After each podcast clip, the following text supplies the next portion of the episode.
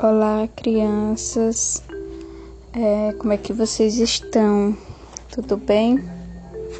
Então, nós estamos reunidos para mais um encontro da catequese e a gente vai refletir um pouco sobre Maria, né? Sobre a mãe de Jesus, sobre essa mulher tão importante e tão fundamental na história, é, na, na história da salvação, na história da salvação de cada um de nós.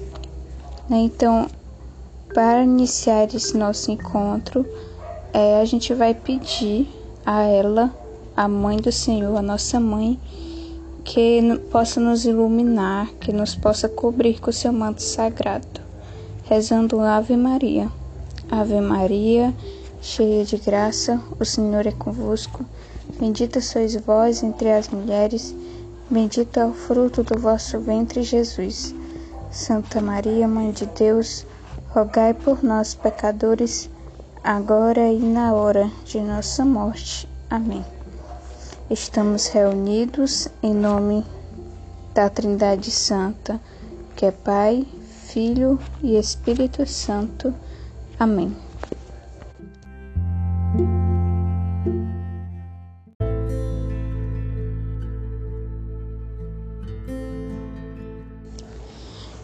Então, nesse momento, a gente vai abrir nossa Bíblia para, para podermos ler o texto bíblico de hoje, que tá, vai estar tá em Gênesis, o primeiro livro da Bíblia, Gênesis, capítulo 12, versículo de 1 até o 12.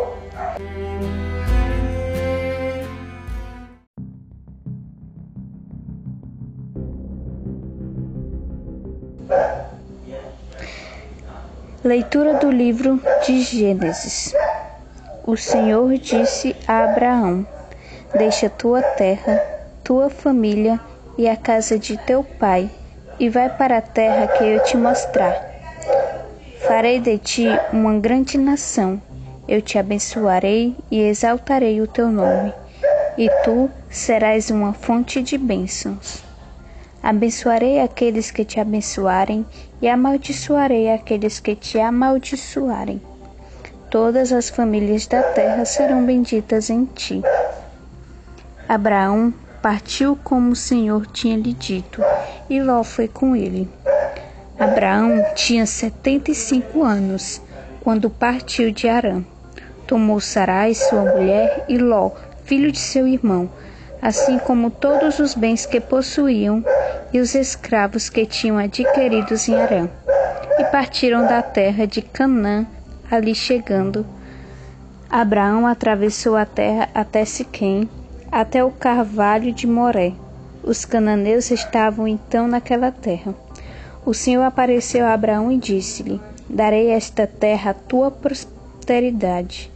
Abraão edificou um altar ao Senhor que lhe tinha aparecido. Em seguida, partindo dali, foi para a montanha que está ao oriente de Betel, onde levantou a sua tenda.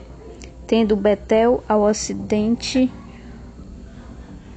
e aí ao oriente, Abraão edificou ali um altar ao Senhor e invocou o seu nome. Continuou depois sua viagem de acampamento em acampamento para Negueb. Sobreveio, porém, uma fome na região, e sendo grande a miséria, Abraão desceu ao Egito para aí viver algum tempo. Quando estava para entrar no Egito, disse a Sarai, sua mulher: Escuta, sei que és mulher, és uma mulher formosa.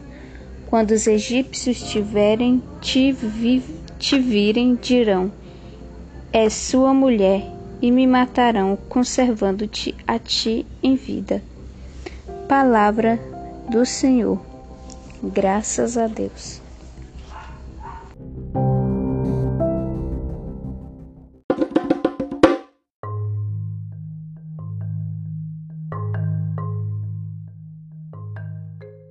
Olá pessoal. Bom, então hoje nós iremos falar sobre a confiança em Deus, né?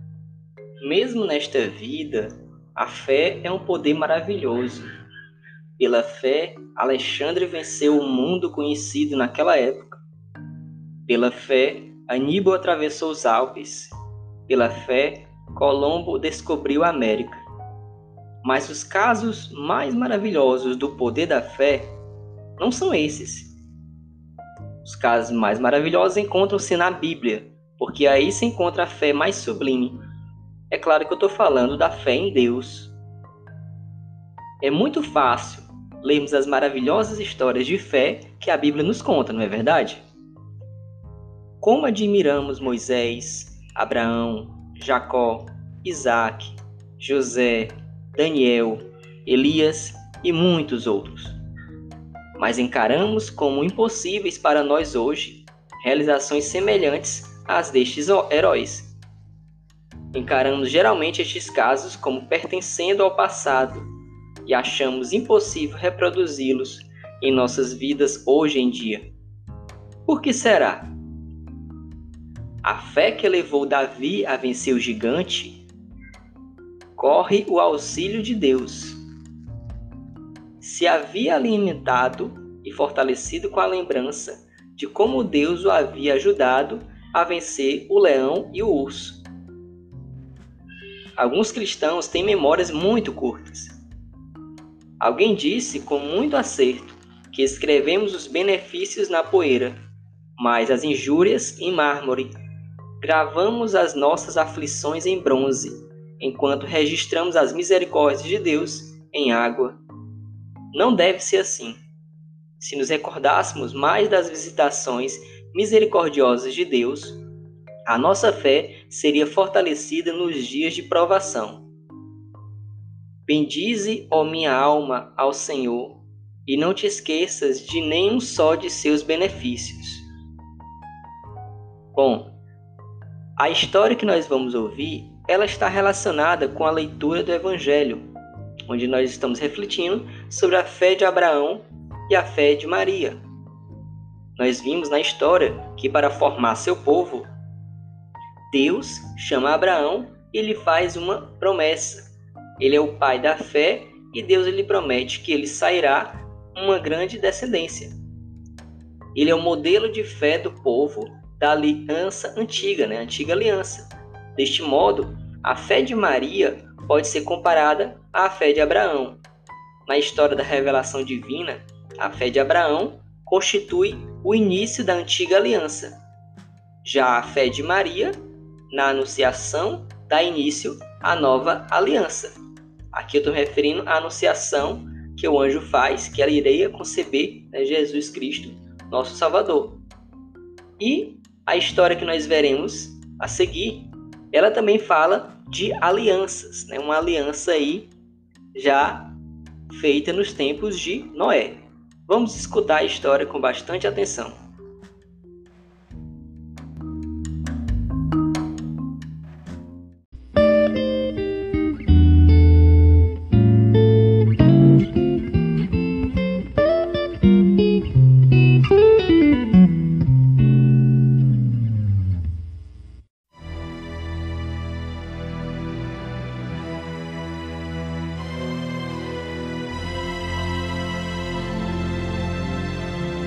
Os descendentes de Adão e Eva tornaram-se maus aos olhos de Deus.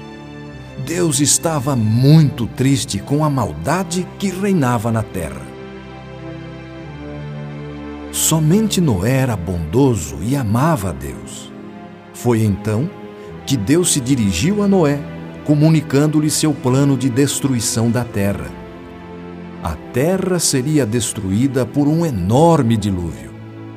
Noé e sua família seriam salvos, e para isso teriam que construir um barco enorme.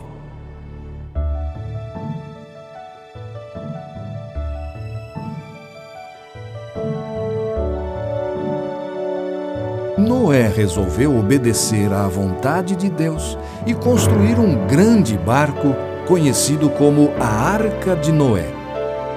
Este deveria abrigar sua família um casal de cada espécie de animal e comida para todos. A família de Noé trabalhou muito para construir a arca que tinha três andares. Assim que ela ficou pronta, os animais foram entrando aos pares para dentro dela. Em seguida, Noé e sua família também entraram na arca e a porta foi fechada. Sete dias mais tarde, começou a chover muito. Foram 40 dias e 40 noites de chuva intensa. Tudo o que havia sobre a terra foi coberto. Até as altas montanhas foram cobertas. A arca de Noé flutuou sobre as águas durante muitos dias. Durante 150 dias, as águas predominaram sobre a terra. Foi então que Deus se lembrou de Noé e de todos os animais que estavam na arca. Deus enviou um forte vento e as águas começaram a baixar, e a arca pousou sobre o monte Ararate.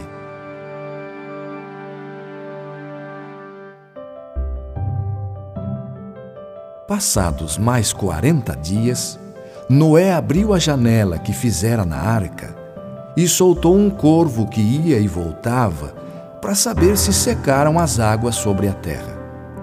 Depois, Noé soltou uma pomba para ver se já havia terra seca. Como não encontrou onde pousar, a pomba voltou para a arca.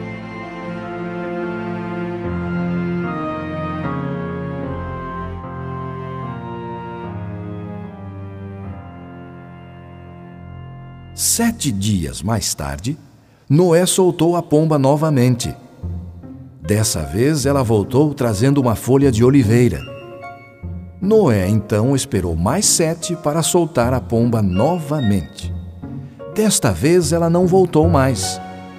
Vendo então que a terra estava seca, Noé e todos os animais saíram da arca. Noé e sua família agradeceram a Deus pelo livramento. Deus prometeu então nunca mais destruir a terra com as águas do dilúvio. E como sinal de sua aliança com os homens, colocou o arco-íris no céu.